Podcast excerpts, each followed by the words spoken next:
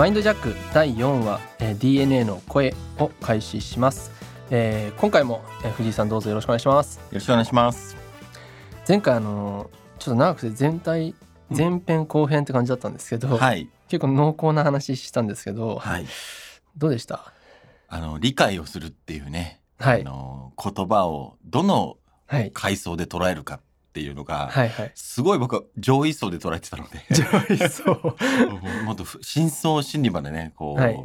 迫っていかないと、うん。まあ、信用うん。が生まれないし、うん。まあ、かたやビジネスをうまく活かしたいっていうので今回こういうのをね、あのうん。勉強させてもらってるので、うんまあ、その信用がお金に変わるんだなっていう流れもうん。よくこう分かってはいたんですけどそこのレベルまで注意を払う必要があるのかっていうのが新鮮でしたね。うんうん。はい、そうですよね。みんなあのお金は大事とかって思ってもいるしでもお金のことも知らないし信用のことも大事って思ってるけども信用がどういうふうに生まれるかも知らないから、うんうんうん。大事なものなのに知ろうとしてない人が結構多いというか、うんうんだからあここがこうつながってたんだっていうのは結構目から鱗だったんじゃないのかなと。そうですね。見えないからこそ、うん。なんか軽んじる軽んじてるつもりはないんだけど軽んじてたっていうことはあ,、ありあるんじゃないかなと思いますよね。うんうんうん、そうですね。だからまあ前回ねその信用が生まれるメカニズムっていうのを話してどうやってじゃあ信用が生まれてきたのかとかあの話したんですけども今回はその人間心理の部分を、はい。まあ DNA レベルまで。もう小さいところにまで。あすごい、はい。そういう話まで進化していくんですね。はい。はい、だいぶこうミクロの世界に入っていくんですけれども、はいそういったあの話を今回はしていきます。はいで、まあ、人間っていうのはあの、まあ、合理的を求めているにもかかわらず全然合理的だけで動いてないんですよね。うんうんで不合理的なやっぱ動物になっていて合理性だけだったら本当喧嘩だって起きないし、うん摩擦も起きないし、うんうん今はもうこの世界ユートピアって感じなわけですよ。だかうんらそうなってないですよね。だからあのこれって本当に人間関係においても一緒であのなんであいつ好かれるんだろうとかうんどうして彼は魅力的なんだろうとかこういうこうなんていうか、うん。もはや合理的には考えておかしいなってことがやっぱ起きうるわけですよね。うん、でそれはあの今日話しするその DNA にまでこう深く潜っていくと分かる内容になってきてうん。これってあの脳みそが主に関係してくるんですよね。はい、うん、なのでこの脳みその仕組みっていうのを理解していけばあのよりねそれが人間関係にまで、えー落とせるしうんいい関係を構築することが早くできて、えー人から慕われたりとか応援をもらうことができたりとかそういう風になっていきますので今回はその話をしていきたいと思います。はい、はい。で一番最初にですね、えーまず書いてほしいのがですね、えー僕たちは進化できていない進化できていない。はい。進化できてないってことなんですけれどもあのーまあ不思議ですよね。し進化してきてますよね、でも。進化はそうですよね、はい。ネアンデルタール人とかいろいろあったと思うんですけどテクノロジーもあってきたと思うんですけど、はい。実はですね進化できてないっていう話なんですね。でこれどういうことかっていうと生活はやっぱ豊かになってきてるんですよ。はい、うん、テクノロジーも進化してるしあの飢え死にすることも昔に比べてすごい下がってきてるわけじゃないですか。う。ん、ただその脳みその中っていうのは進化ができてないんですね。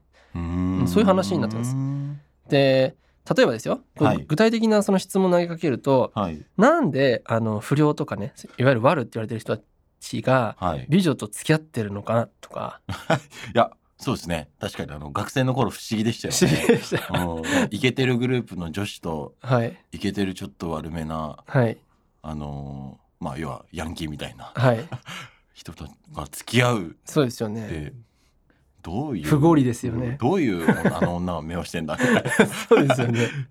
とかどうしてその肩書きとかを聞いたり、まあ、社名とかうんねそういうの聞いたりするとこうピシッとする人たちもいるじゃないですか。そうですね、あれなんでって感じなんですよね。うん、これが実は脳みそにあの関わってきていてはいみんなこれ明確に答えられないんですよ。うん、なんでじゃあああいう人たちがなんであんな美女を連れてんの？とか、うんうん、ななんでだろう？みたいなうん強いからじゃん？みたいな そういうこと言うんですけどあのこれって脳みその進化の過程にあってこれをですね、えー深く話をしていきます。でまずですねあの書いてほしいんですけど3つの脳っって書いてほしいんですね。三つの脳はい、はい。で実は脳みそってあの3つ存在してるって言われてるんですよ。人間の？そうです。あの不思議ですよね。はい。僕らはこう頭パカッて割ったらこうシワシワな脳みそが出てくると思うんですけど、はい。はいあれも脳みそなんですけど、はい。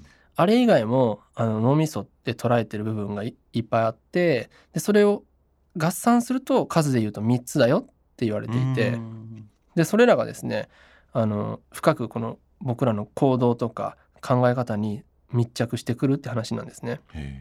うん。で一個一個話していくんですけれどもまず、まあ、3つの脳の1つ目は爬虫類脳って言われてる脳ですね。う んすごい名前ですね。爬虫類ですか？そうなんです、はい。爬虫類。人間ってもともとずっと生まれた時から、まあ、僕らは生まれた時人間ですけど、はい。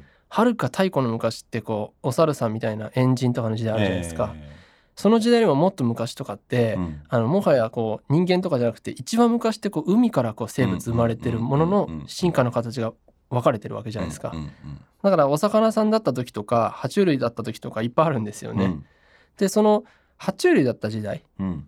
うん、の時代の脳みそが今の人間さんになってからもこの脳みそにまだ残ってる、なるほどなるほど。うん、なんか DNA みたいな話になってきましたね。そうですそうです、はい。残ってるってなっててはい。でこの爬虫類脳って別名肉体脳とか言われていて、まあ、原始的な脳みそなんですよ。まあ、あの学術的に言うと脳幹っていう場所がそれに該当するんですけど、うーん。うん、だこの人間になる前はい。今の僕たちになる前に爬虫類だった頃の時代の脳みそが残っているって言われていて、うん。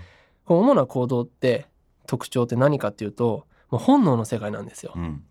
で爬虫類ってまあトカゲとかいるじゃないですか。はいああいったのって脳みそのかあの脳みそ自体も大きくないんですけれども本能まっしぐらで食べたい時に食べるとか、うん。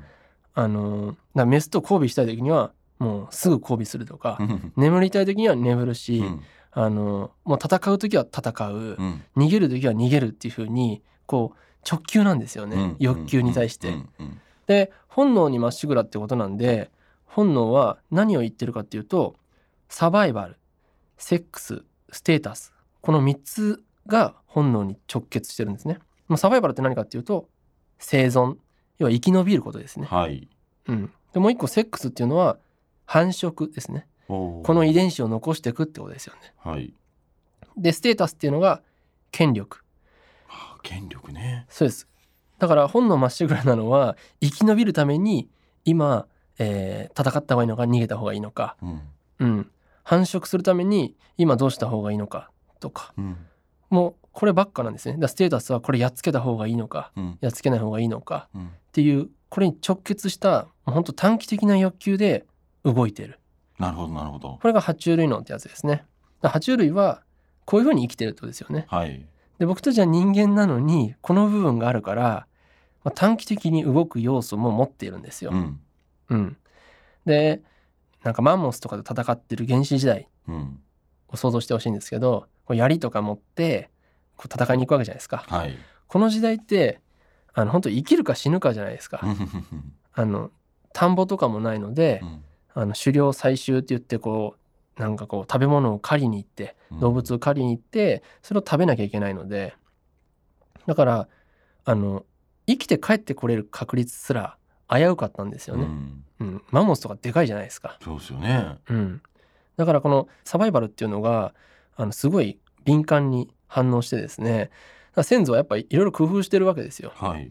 うん、だ火使うとかこういろいろ工夫するんですけどその結果勇敢な人たちってやっぱ戦って死ぬことが多いわけですよね。うん。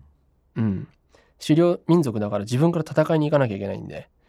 だから結果的にですけど今生き残ってるえ僕たちの先祖っていうのは勇敢な人たちの子孫じゃなくてあの臆病な人たちの子孫ってことです。な。るほど。うん、確かに。おっしゃサバイバルが反応して逃げ回ってた人たちっていうか。サバイバル力があったみたいな話ですもんねそうですね。戦わなかったというか。うん。でこのセックスっていう繁殖ってやつは本当に常にこう生きるか死ぬかの中で生きているのでパートナー選びっていうのもあの今みたいに、まあ、時間をかけてじっくりと、まあ、何ヶ月何年っていう形でまずメールからやろうねとか そういうのないんですよ。うん、もうガフみたいなそうですそうです。この瞬間に会ってもういいなって思ったらもうすぐ子作りしないとはい。次会えない可能性もあるんですよ。なるほど。当時の婚活っていうのはレイプみたいなもんです。なるほど。見つけたらするっていうそれがあの当たり前だったってことですよね。うん、だからこの生存欲求にまつわるようなサバイバルとセックスとステータスっていうのがもう強く出てるのが爬虫類脳ってやつですね。なるほどね、うん、っていうのがまず1個目。はい、でもう1個目が哺乳類脳って言ってうん、これがあの別名感情脳って言われてるんですけどあの人間がその爬虫類からどんどん進化してきて、哺乳類まで進化してきた時にできた脳みそですね。うんで、えっと、学術的にはその大脳辺縁系っていうのが該当するんですけどまあ難しいのはまあそれは別にいいんですけど、うんうん。要はこれ、えっと、爬虫類から哺乳類に進化した時にできた脳みそではい。主にあの群れで生活するようになってるんですよねこの頃って。うんうんうん哺乳類って群れで生活しキリンとかはい、シマウマとか、うん。まああの馬とかもそうですし群れじゃないですか。うん。なので哺乳類の特徴がやっぱあるんですよね。僕らにもあるんです。うん。だからみんな一緒とかみんなと一緒に決定するとか、うんうんでそういうのが強いんですよね。助け合うとかそうですそうですそうです。うん。で僕ら結構そういうの出てるのあるじゃないですか。うん。みんなが決めたから一緒に決めるとか、はい。これ哺乳類のでで他にもあの感情にすごい直結していて、うん。まあ、体触れ合いたいとか喜怒哀楽がすごい出てきて感情で行動する、うんまあ、そういった脳みそですよね。だから面白いのが今の気分でどう行動するかが決まるんですようんうんこの脳みその部分って。うんだから犬とか、まあ、猫とかも気分で行動してるじゃないですか。うんはいお散歩行くって時はすごい喜ぶしあの猫もあの気分がいい時はすり寄ってきたりしますよね。うんでもそれこの瞬間の気分じゃないですか。うんこれが哺乳類脳ですね。うんうん人間もこれがあるんですね。うんで3つ目が人間脳ってやつですね。ようやく人間が登場って感じなんですけどこれ別名論理脳ってやつなんですね。うん。あの大脳新皮質ってところがまあいあの本当シワシワのよく脳みそって言ったら出てくるあのシワシワのやつがうんうんうんそうなんですけど、ーだから一番面積で大きいんですよね。うん。でここが論理的な部分で今人間をやってられるうん僕らがこうやって喋ったりとかできるのはここがあるからですね。うんでここは理屈とか計算とかあと理性コントロールの部分ですよねとか記憶とかあと何かを考える思考とかこの辺があのーまあ人間脳ってところですね。で人間にしかないですこれは。うんうんでこれを3つ持ってるので僕たちは脳みそって言ったらこの人間脳だけだと思ってるんですよ。はいでもこの丸1の爬虫類脳とかうん丸2の哺乳類脳もあるので実は僕たちの行動って人間脳だけだったらはい。理屈だったらあんなことしないのになってこといっぱい起きるじゃないですか。はい。それはこの1番と2番が関わってきてるからなんですね。うん。でこれがどういうふうにコミュニケーションに影響してくるか、うん。うん。ということですね。今日のポイントはそこですよね。はい。の部分を、えーこれからよりこう深く話をしていきます。はい。うん、ちなみに今この3つのお味噌あるよって聞いて、うん。なんか思い当たったことありますか？あなんかちょっと下品なお話ですけど一晩だけの関係とかっていうのは爬虫類脳がはい、男女に働いてたんだっていう。ああそうです、はい。その通りです、っていうことですよはい。ね。、人間脳ではやりませんそんなこと、うんですよね。はい。うん。理屈で考えたりその論理的ではないじゃないですか、はい。そうなんですそうなんです。うんだそういうのが関わってくるっていうのが一個一個分かってくるんで、うんうんあだからああいう時にこういう行動したんだとかうん逆に言うとこういう風にすると相手からこういう行動を取られるなとうかんが、あのこれから分かってくると思います。うんえーで次にですね書いてほしいのがはい。僕たちが合理的でない理由ですね。合理的でない理由か。はい、はい。人間のだけで考えてないよねってことですよね。そうですそうです、そうです。で一番最初の大事な話がまずですね脳みその中ってこれ3つ脳みそあるって言ったじゃないですか、うんうんうんこれ戦争が起きてるんですよ 常に。うん、あの爬虫類脳と哺乳類脳と人間脳が常にこう戦ってるんですね。はい。うん、で、えっと例えばですようん例えば可愛い女の子がいたとするじゃないですか。うんでそうすると爬虫類脳は短期的欲求で反応する本能で動くんではい。可愛いメス発見交尾しようみたいな感じになるわけですよ。でも哺乳類脳はどう言うかというといや可愛いなーって触れたいし抱きしめられたらいいなとかそういうことを言うわけですよ。うん今の気分とか感情を言うんですよね。うんで人間脳があちょっと待ってとうんちょいちょい待てといきなりそんなことしたら捕まると相手がこっちに気がなければそれはまずいようんうんとか言ってるんですよね。これをあの 常に戦ってるんですよね。わかりやすい。すごくわかりやすいですね。本当ですか、はい。だからじゃあ本当に GO しようってなった場合人間脳がうまくつまつじつま合わせて論理を考え出すんです。向こうがその気だったら別にいいよねとかって言ってうん。うまくこうつじつま合わせて導き出すんですうんね。うん。向こうが誘ってきたから俺はそのつもりがないけれど一緒にあの 買い物に行っただけとか。わかります？爬虫類脳は違うんですよ。だからまあ人間脳が本当に言い訳を毎回考えてるって感じですね。うん。うん。なんとなくイメージ湧きますかね。わかりますね。このこういう状況が起きていてただポイントはこの発言権が一番強いっていうのはあの順番があるんですよみんなはい。なんだろうイーブンな関係お互いこう、対等な関係じゃないんですよへえ。三つの脳がそうですそうですそれぞれ。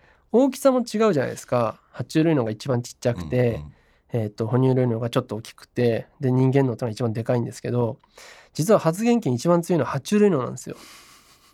だそのサバイバルセックスステータスに従ってもう短期的に決定をしようとするわけですね。うんもう今今やろうよみたいななるんですね。で哺乳類のは次に強い。うん。で今の気分的にそれどうっていうのを考えるんですよね。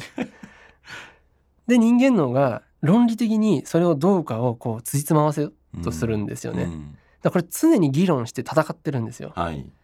らイメージしてほしいのがあのーテーブルがあって、まあ、丸いテーブルに3つの椅子があって、そこにワニ馬人間、うん。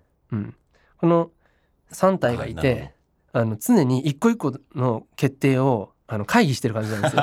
うん、あのメスどうする？みたいな「いやいいよ。行こうよ」って言ってる爬虫ワニさんがいて。馬が「うん僕もなんかこう彼女をなんか触ってみたい」とかなんかそう言ってて。それで「タイプだよね」とか言ってて。人間が「うんどうしようか」みたいな感じのを常に議論してるんですよ。う。ん。こういうのが常に起きてるんですね。なるほど。うん、でもみんな人間だっていうふうに思ってるから、うん。そんな議論が常に行われてることは気にもしてないっていうか、うん知らないんですね。うん。意識はしてないでしょうね。意識してないですよね。可愛いなみたいな感じ。だけじゃないですか。そうですそうです。っていうのが実は起きててみんなシンプルなんですよね。うん、でもこれポイントがあっていつも議論まとまんないんですよ大体。うんなぜならパワーバランスが一緒じゃないんで、うんあの結果的にどういう風になってるかっていうとあの人の意思決定っていうのは、はい。爬虫類脳で判断する。うん。まずこういう風にしたいなとか。う、ん。うん、で哺乳類脳が今の気分的にそれが快か不快かにいいなしたいなっていう風になる。うん。で人間論でそれを論理化する。まあ正当化とかはい。言い訳とか、はい。まあ、作話っていうんですけどはい。の流れで意思決定してるんですよね。何かを買う時好きな人を見つけた時とか何でもそうなんですけど実はこの流れを組んでるんですよ。だから人間さんが一番大変なんです。あの爬虫類さんがいつも欲求で行動してるんでうんあの会社とかでもありますよね。はい。なんかすごい欲求でガンガン動く人とバランスを取るなんかあのいや社長は実はああでこうでさって言ってこうバランス取ってる人といるじゃないですか、うんあれが脳みその中でも起きてるんですよなるほどな。どう思いました？これいやーなんかちょっと、うん、そういうふうに三者会議が行われてるっていうイメージがなかったので うんなんか別に恋愛だけじゃなくても例えばあこの時計いいなとかはいはいはい。思った時に、はい、これをつけることでうん、なんか権威なんていうかステータスですね。ステータスはいがあるとか、はい。女の子にモテるんじゃないかっていうようなのが先行してたって話ですよね。全部爬虫類さんがあの言ってます。なるほど。面白いですよね。うん。でこれってあのみんな持ってるんですけど爬虫類脳もえっとほえ哺乳類脳も人間脳も持ってるんですけど、まあ人によって爬虫類脳が特に強いとかうん。っていう人もいれば、哺乳類脳が特に強いなっていう人もいるし人間脳が特に強いなっていう人もいるんですよ。うん。うん、で爬虫類脳がすごい強いともうすぐ行動したがったりとか、うんもう欲求に直球、うん。うん、いますよねそういう人。ううんうんん。ととか。うん。あとは哺乳類脳が強いと、あのー周りの意見すごい気にしたりとか、うん。すごい喜怒哀楽がはっきりしたりとかう、ん。もうよく泣いたり笑ったりとかそういう感情をよく出す人とか。で人間脳が強いとあのまあ感情はあんまり出さなくてもうほんとスーンってしてるんですけどもう理屈っぽくね淡々と言ったりとか、まあ、そういうのは強いの要素あるんですよ。うんうん。うんみんなそういうの持ってるんですけど藤井さんってどこ強そうですか？いやーこれ難しいな難しいですか？難しいけどなんかでも哺乳類の気もしますね。えー、なんか爬虫類寄りの。なるほど。はい、で後でやっぱり理由付けてるなっていうのは間違いないなと思いますね。あ本当ですか、はい、うんうん、だみんなこれがそれぞれバランス違う人はい白いるんですよね。ただ、えっと、意思決定の順番は、うんまず爬虫類さんが何か言ってきてるっていうのが大きいんですよ。うんでこれなんで爬虫類さんが言ってくるかっていうとそれが全部さっきの DNA じゃないですけど生きていくために一番必要なことっていうのをプログラムされてるわけですよね。うんなんでかっていうと人間が生き延びなきゃいけないって思ってるんで DNA が生き延びるためにはどの選択肢がいいんだ。だから生存のねせあのサバイバルっていう部分にはどれがいいのか。うん。繁殖をして遺伝子を残していくためにはうん。どの選択肢がいいのか、うんうん。うん、っていうのを考えて考えてるというか、まあ、遺伝子さん考えてくれてるんですけど僕らはそれをこうただ命令を受けてるって感じですよね。うん。うん。だから本能ってやつですよね。そうそうそう。うん。プログラムされちゃってるって感じですよね。うん。でまあだから余談ですけどあのこの三者会議ってさっき言ってましたけど、はい。この会議が行われてはい。議論がこうバーってこう続いてる時にあのもう長く続きすぎて病気になっちゃう人もいるんですよ。うん、だから例えばほら会社でいじめられてて爬虫類脳はもうすごく逃げたがってる。うん。サバイ生存の。そうそうサバイバルの部分で、ここにいても良くないと思うって言って言ってるんですけどあの哺乳類脳もいやここにいるの嫌だなとか言ってるわけですよ。うんうんでも人間脳が強すぎてあのいや会社辞めるのは論理的に良くないよねって社会的に信用失っちゃうよねってこうすごい真面目な人いますよねい。や結構多いんじゃないですか？そう思ってる人って。うん、うんそうすると爬虫類脳と哺乳類脳を人間がこう押さえつける結果になるわけですよ。いうんやお前らそういう風に言うけどダメだよダメだよずっと言ってると最後こう爆発しちゃうっていうかそうするとうつとかうん。あのまあ統合失調症とかもありますよね、ああいうのになっちゃったりする。だから実はこの脳みその常に議論が交わされていて、まあ、人間の強すぎたりすると爬虫類とかが一生懸命「いやもうやっちゃおうぜ」とかなんかもう「俺はもうフラストレーションがこうだ」とか言ってるのに、まあ、ずっと抑えてるとこういうことが起きる。なんか思い当たる人います？そうですね。女好きとかってまさになんか爬虫類の強いなとか。あ そうですね。とはなんか、まあ、ビジネスでこうお金稼ぐぞみたいなはいはい。人たちっていうのは、やっぱそこが強いの強いんでしょうね。爬虫類の強い人多いですね、ううん。ん、新しく事業バンバン立ち上げる人とか、はい。うん、っていうのはやっぱこう、うん、生存って意味でもそうだし、ううんん。強いですよね。うん、でまああのー最初の頃に言ったそのなんでじゃあ不良とか悪ってうん言われてる人たちが美女にモテるかっていう話うん合理的じゃないよって話あったじゃないですか。はいこれがここで答え出るんですけど、うんあのまあ、特に学生時代さっき言ってましたけど、はい多いですよね。はい。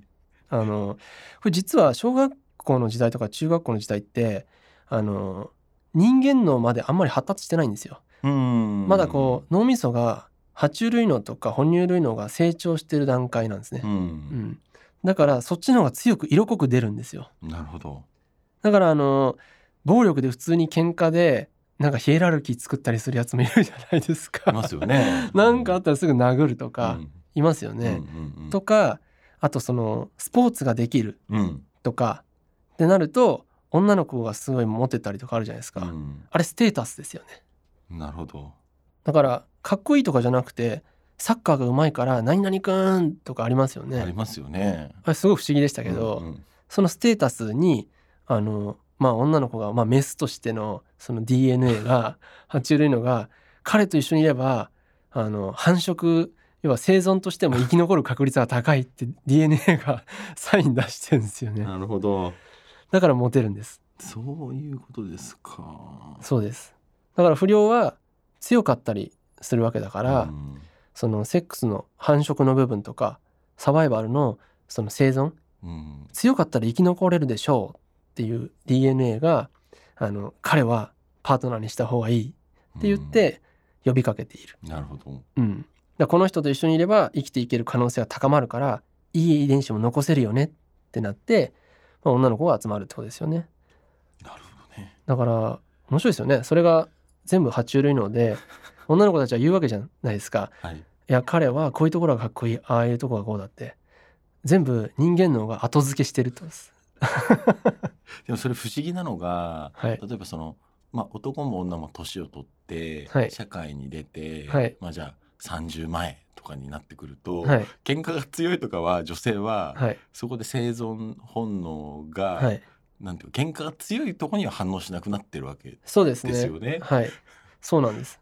だから本当合理的じゃなくて、だ途中から経済力とかはい、の方が生存確率上がるよね とか、そういうことですよ。だからあのキャリアのある企業に勤めてる肩書きがうん高い人とか、うんみんな好きじゃないですか。年収いくらとか言うじゃないですか。うんうんうんなんで求めるかというと爬虫類のが言ってるわけですよ。なるほどそうです上場企業だよとかそうですそうです。なるほどその方が生存確率が高いと。なるほどね安心して子供を産めて繁殖ができると遺伝子が残せるっていうのをあの DNA が言ってるんですよね。うん、面白いですようん、ね面。白い全然人間じゃないんですよね。あそう確かになんか進化はしてないんですね進化してないんですよね。そうなんです。だからあの社長はいっていう肩書き、うんうん、さっきも言いましたけどでこうピッてこう身が引き締まったりとかあのそこにステータス感じちゃうからですよね。うん。うん、で例えば自分より上だと思ったりすると、あのサバイバルの部分が働きかけて、うん。じゃあ上の人に従っといた方がうんうんうん安泰じゃないかうん。ってなったりするんですよね。うん、でステータスっていうのを感じたりすると自分の方が上だってなったら、うん。俺がボスザルって言ってあの遺伝子が働きかけてだからあの従わせようってなったりとか。うん。だから全然お猿さんの時代からあんま変わってないんですよね。うん、面白いですよね。そうなんです。だからこれ実際、えっと、振り返ったらあると思うんですけど、うん。何かのイベントとかではい。複数の本当にうん10名以上のはい。人たちがいる中に行ったりとかあるじゃないですか、はい。そういう時にあの名刺交換とかするじゃないですか、はい。その時にこの人って上かな下かなって無意識に見てるんですよ。あありません、いやまあありますよね。うん、現実的には。ありますよね。うん。なんか全然なんかえうんなんていうのかな。あんまりこうパッとしないなって思ったのになんか紹介や名刺交換した時にどこどこ企業のなんかご子息とかなんか社長だよ時に「え？とかってなったりしません、ありますよね。あるある、あれうん。あれ爬虫類なんです。な。るほど。はい、とか企業とかそういう集団だったらこの中の誰がボスなんだろうって思ったりしません？うん。誰が一番偉い決裁権がある社長なんだろう？うん。うん。あれなんでかというとあの生存本能が訴えてるわけです。サバイバルをする上でなるほど。誰の話を一番聞くべきだろうか。うん。全員の話聞いたらしっちゃかめっちゃかになっちゃうじゃないですか、うんうんうん。だから DNA が訴えてるわけです。誰がボスで誰の話聞いた方がよくて誰は自分の下で誰は自分の上なんだろう。うん。っていうのを DNA が一生懸命処理してるんですよ。なんか思い当たるたりします？ありますよねあります？全然ありますよね全然あります。はいなんか主催者の人が一番こうキーなのかと思ったらそこについてた人がうんパワーバランスが一番なんか他の人の対応を見ててもはい、あこの人がパワーバランス一番上だって感じることがありますよね。うんそうですね。はいそうなんですよ。だ全部爬虫類だったん爬虫類。さんなんですよ。だから人間の部分で論理的ではないんですよね。うんうんうんだって社長よりも話がまとまっていて筋も通っていてこの人すごい分かるあの自分と同じ目線で話できるなという人いっぱいいるじゃないですか。うんでも肩書きやそういったものでこの人なんか、うん、全然理路整然としてないしビジョン語るけどよく分かんないなっていう人もいっぱいいるけれども、その肩書きやそういうのを見せられるとまあでもいろいろ裏でやってんだろうなってこう後付けでしません、うんうんうんうん。しますよね。うん。これ全部爬虫類さんがやってます。なるほど。そうなんです。僕たちは人間として決めてる部分って少ないんですよね。実は。自分で決めてると思ってるんですけどね。そうなんですよ。うん。そこがまた面白いんですけどね。うん。ん。そうなんですよ。だからさっきえっと藤井さんが言ってくださったように、うんあの浮気とかあるじゃないですか、はい。うん、まあそれって何でかというと爬虫類がささやくわけですよ、うん、だって人間のだけで考えたらえっと奥さんとかってパートナーって一人でいいわけじゃないですか。う、ん。うん、でも爬虫類のがあのささやくんですよね。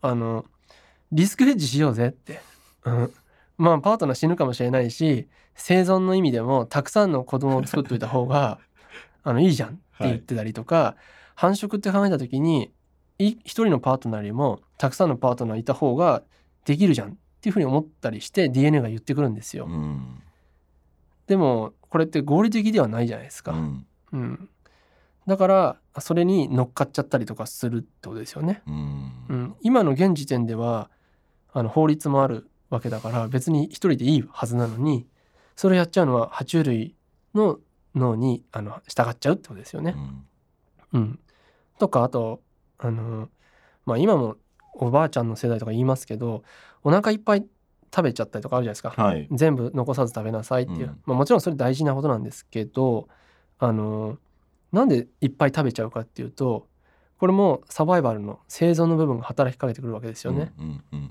今食べないと次ご飯食べれるタイミングないよっていうのを原始人代の時にも刻まれてるので次3ヶ月はマンモス取れないぞみたいな。そうそうそうそうです 今全部食べとかないとあのこの冬越えられないとかうんなってるんですよね。うんでも今有り余ってるじゃないですか。うんだ合理的じゃないですよねう。んうんううんん、でもそれやっちゃうのは人間として考えてんじゃなくて爬虫類の脳みそが言ってるんですよね。うんらそう考えると本当爬虫類脳さんが決定してること多いですよね。うん確かに。そうなんですよ。だから信号を受けてるんですよね。うんうん、まあその信号を受けてるシーンっていうのは全く分かんないですけど結果として僕たちはそういう行動をとってるだからさっき言いましたが、えっと、人間っていうのは爬虫類脳で判断して哺乳類脳でそれが、まあ、気分的にね快か不快かっていうのを判断してうんうんで最後に人間脳で、えー論理化する、うんまあ、正当化とか作話をしているですよね。うんでこれがまず大前提あるってことです。なるほどね。うん、これだから面白いですよあの僕が起業してますけれども、はい。僕ってこう自由を求めてあのーなんかこう誰からも束縛されたくないなとか思って起業したんですけれども、はいあのこれ3つの脳に当てはめると爬虫類脳がもう誰からもコントロールされたくないとか自分の人生をコントロールしたいっていうのはこれは生存の部分なんですよね。うんうんで哺乳類脳が好きな人だけ集めて一緒にいたいよねうんっていうのをだからそうだねっていうふうに言ってて人間脳がじゃあそのためには自分で授業やるのが一番じゃん。でつじつま合わせてるんですよね。うーんそうか。だから自分の行動も全部この3つの脳でつじつま合わせてるから行動になってる。うん。藤井さんの一つ一つの行動も全部この3つの脳に当てはめることができちゃうんですよ。うん、実はだからすごい聞こえのいいこと言ってるけど爬虫類のが全然違うこと考えてる可能性が あるんですあるなあるありそうだないっぱい。そうなんですよ。面白いですよね。そうかそうなんです。だこれがちゃんと一貫させないとさっきみたいに病気じゃないですけど、うん、あの人間の強すぎてあのバランス崩しちゃうとか、うん、なったりするんでだから欲求自体は別に悪いことじゃないんで、うん、それちゃんと自分で知るってことは大事ですよね。うん。僕はこの3つの脳に当てはめた時にあだよなってやっぱ思いましたしだからやってること筋通ってるし全部つながってるなってやっぱ思いましたもんね。うん、うん、なるほどな。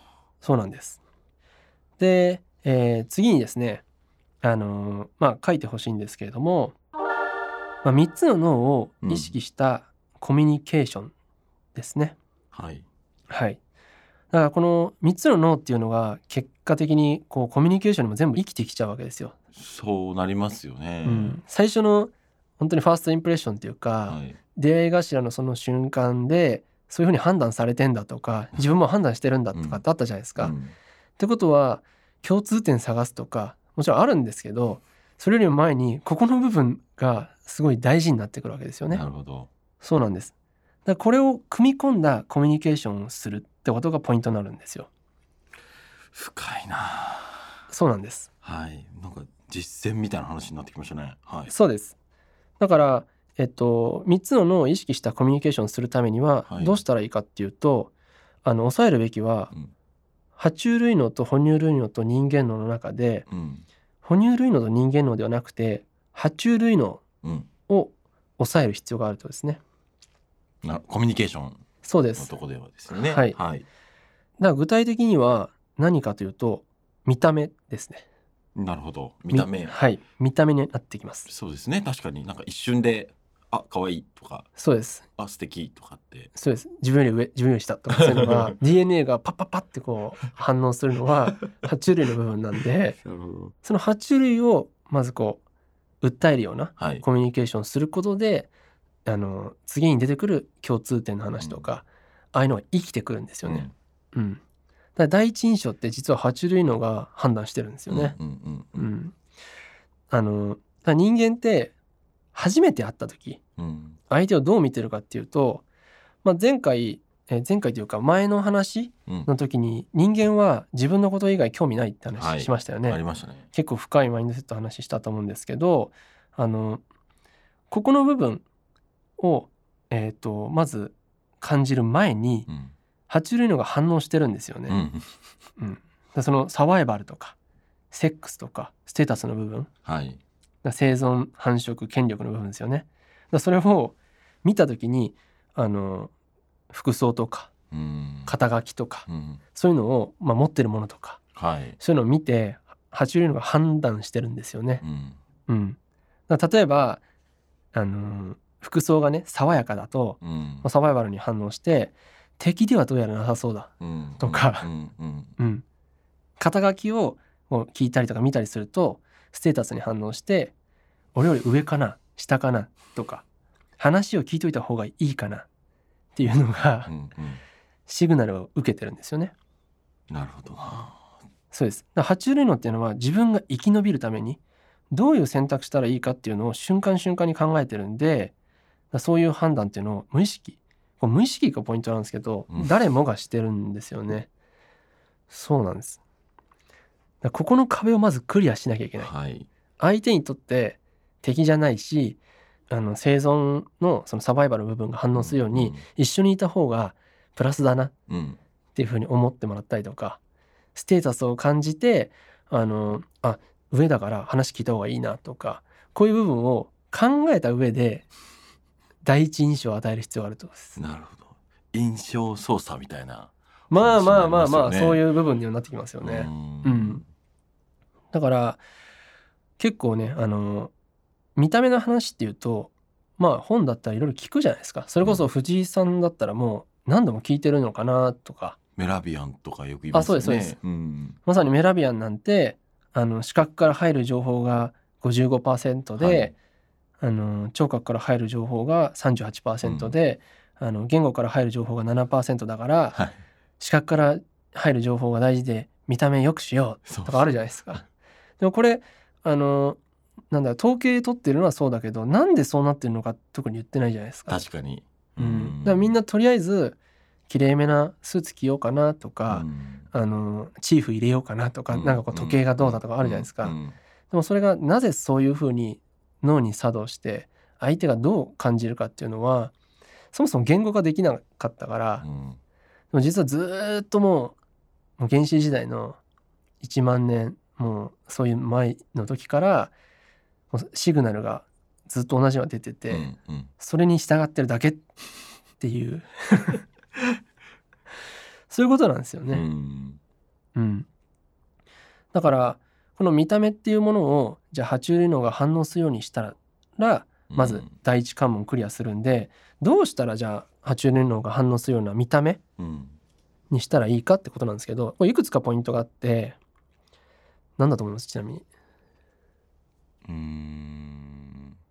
まあそのどう見られたいかにも当然よると思うんですけどね。例えば僕みたいな仕事だとこう綺麗な印象とか爽やかな印象みたいな、っうん、ていう意味でなんか白シャツを着るとか、なんかスーツもなんかこうなんか主張はしすぎずみたいなん感じのことを気を使うかなっていうき、うんうん今の話を聞くとですね、うんうんはい、それはまず一番最初にすごい大事で、うん、だあのまあ、ポイントとしてまず1個目は清潔感がある。はい、うん、これ本当大事でワイシャツとかもそうですしあのな髪型とか、あとなその爪とか,、うんうんうんだから髪型なんかはその前髪下ろしてるか上げるかでも違うじゃないですか。だから爪がちゃんとこう切ってるかとか、あとまあ、まあ、鼻毛とかあとなんだろう耳の中ちゃんと掃除してるかとかう、ん。あとまあひげとかこれ、まあ、シャツのシワもそうですよね。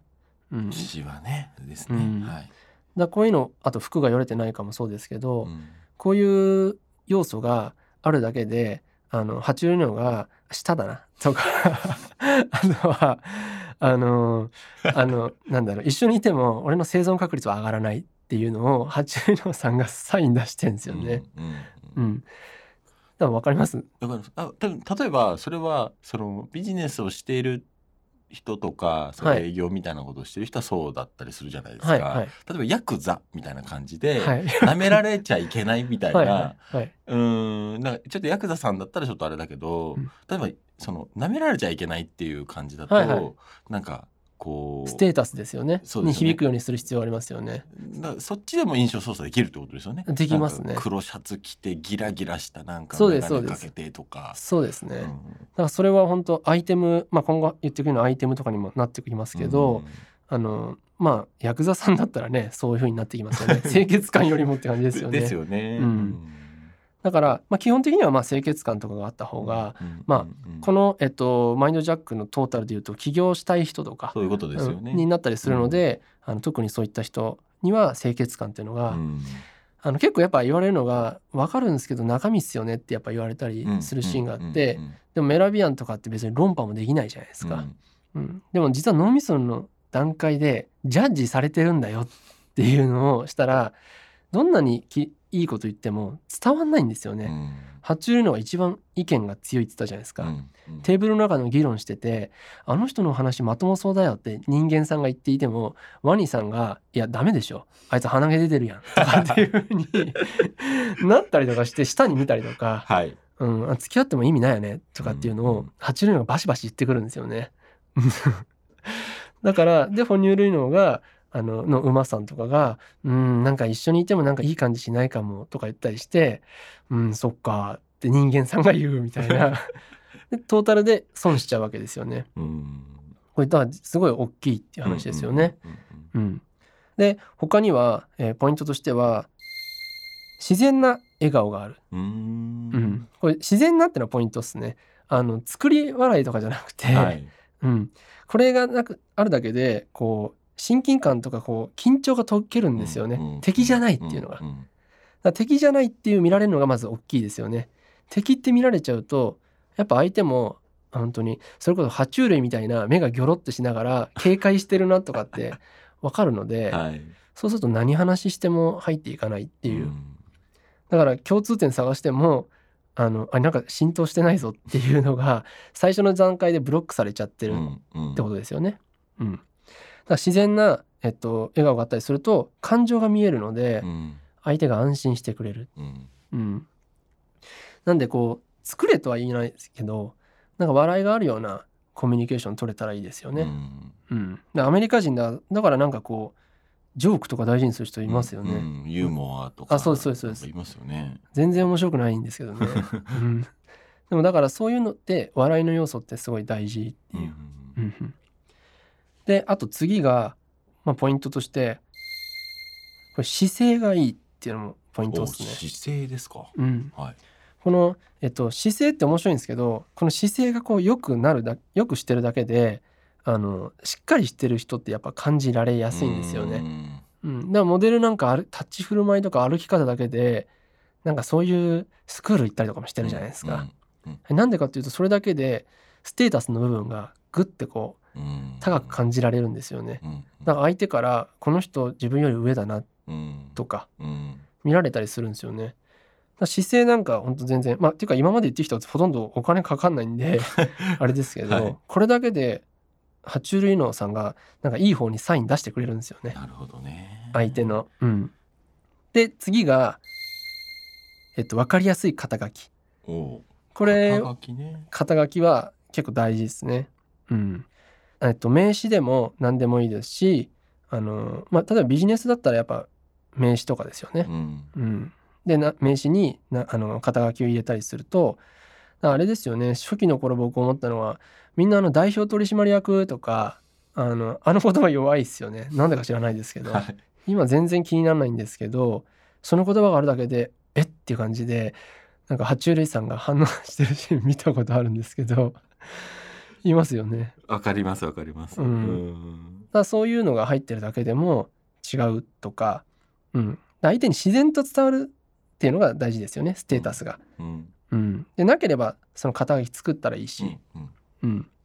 で僕なんかはあのー昔なんですけど今はそういうの全然クライアント取ってないんで、えっと、ないんですけど、まあ、半年で売り上げ3倍にしてますとかそういうプロですっていうのを、えまあ、マーケティングがやっぱ専門でやってい。るから、あのそういうプロデュースができますよっていうのを言ってた時があるんですよね。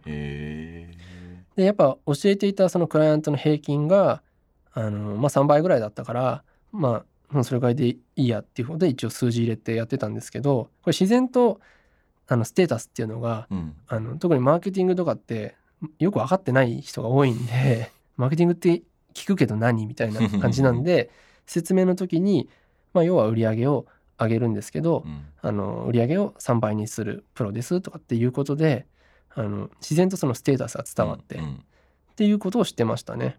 うん、だからあの基本的に質問から入っていくっていう共通点探しとかうん。話したと思うんですけど、あのまあ相手の方が多くなるんですけれども一撃目のそのこのステータスの部分を話しすることで相手としては喋りやすい状況ができるんですよね。はいえどの業界でもなんですか？とか私がやってる業界こうなんですけどとかって言って、うん自然に話が入ってきて。こっちは3倍にもしかしたらしてもらえるかもしれないそうですそうですって思ってるってことですもんね。そうですん。でじゃあちょっと教えてくださいって話をしてると 自然となんかこううん。爬虫類さんが生存も働いてるわけですよね、うんこのうちの会社が 生き延びる可能性がとか。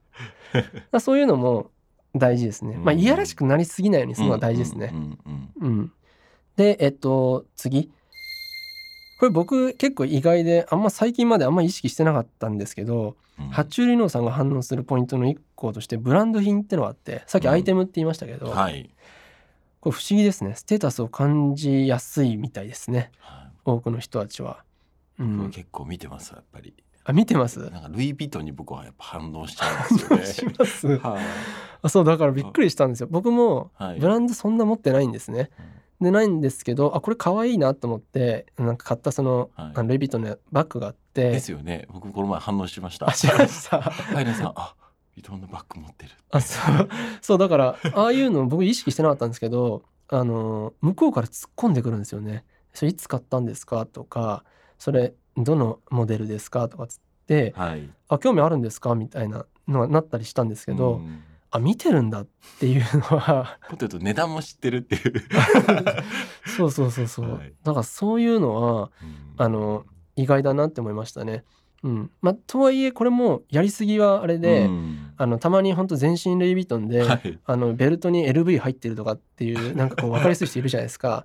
であのえっとモノグラムかな。なんかこう、あのクッキーみたいな色でこう、そのはいはい。はいマフラーからいろんなものをコーディネートしてる人とかもうギラギラ感が出過ぎててな何がしたいんだろうみたいな人いるじゃないですか。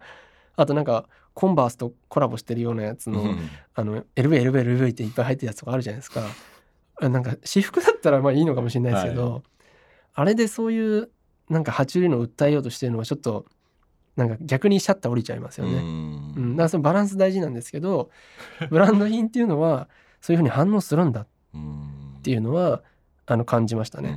うんうん、だからこれらがあるだけでうんうん。まずそのは相手の爬虫類脳さんのあの判断をクリアできるんですよね。うん。うん、敵じゃないって認定されてで話がしやすい、うん。まあ、サバイバルの部分が働いて話した方がいいんじゃない？ってうん。その人に働きかけてきたりとかするので、あの向こうも話を聞く姿勢ができている。はい。うん、なのでそこから人たらしの話とかそのコミュニケーションのマインドセットとかを使っていくとすごいすんなり入るんですよ。うんだから一番の入り口ってこの実は爬虫類さんを口説かなきゃいけない。突破しなきゃいけないってことです。なるほど。うん、これ聞いてどう思います？いやあのーこの今回取ってる目的も企業とかそういう人向けじゃないですか、はい。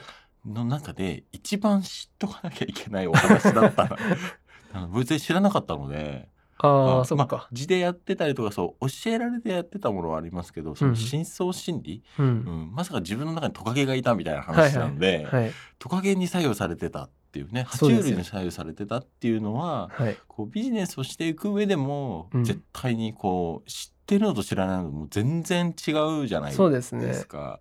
うんはい、なのでなんかこう本当目から鱗っていうのが あの正しいなという。本当上っ面だけでじゃああの見た目をどうのこうのとかってやると全然あさっての方向に行っちゃったりとか、うん。むしろそのいや爬虫類相手の爬虫類さんがめっちゃ嫌がってるとかっていうことも起きちゃうので、なうんどういうふうに爬虫類脳が考えてるかっていうのを知ればその見た目ってものをまずクリアできて、うん。見た目をただこう上っ面で捉えることなく、うんうんうん。あじゃあ整える必要があるなってなるし、はいだからこそあのえっ、と人たらしのね話やコミュニケーションのテクニックっていうのが生きてくるじゃないですか、はい、うん、全部連動してるんですよね。うん、すっごいこうなんていうのかな。ちょっと言葉は正しくないかもしれないですけど、はい。い、ろんなこう罠っていうか いろんな要素がこうねここまで音声聞いてる方とかだったら、い、ろんな要素が混ざり合ってんだけど実はここっていうそうですね入り口はまずここですよね。ね。うん、でもこれがなんで1話にないかってこともポイントになってくるんですよ。うんうんううんんなんか本当上っ面で入ってほしくなくて、あの表面的な部分から入ってほしいわけじゃなくてコミュニケーションのその仕組みやメカニズムとか人間の信用とかをこう学んだ上で、うんだからここが本当生きてくるんですそうよね。ですね。ううんんうん。なるほどって思いましたもん。あ本当ですか、そうです。だからあえてここに置いているうんし、はい。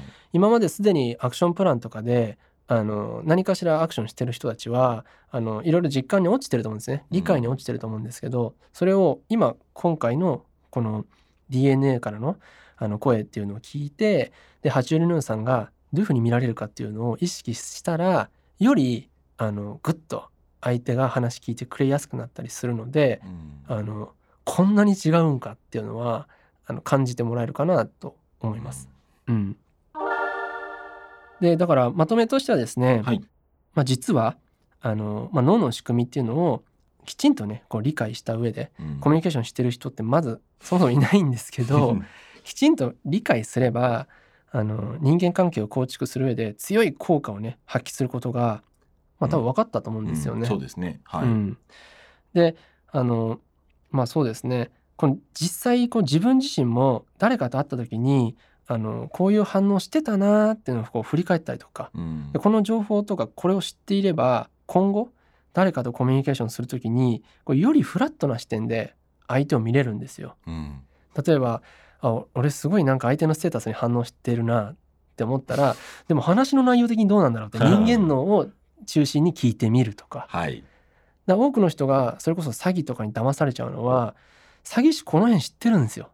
うん。爬虫類脳さんはどこで反応してるか知ってるので、だから見た目とかもそうだしあの細かい部分をやっぱ意識してるので知らない人たちはコロッと言っちゃうんですようね。ん。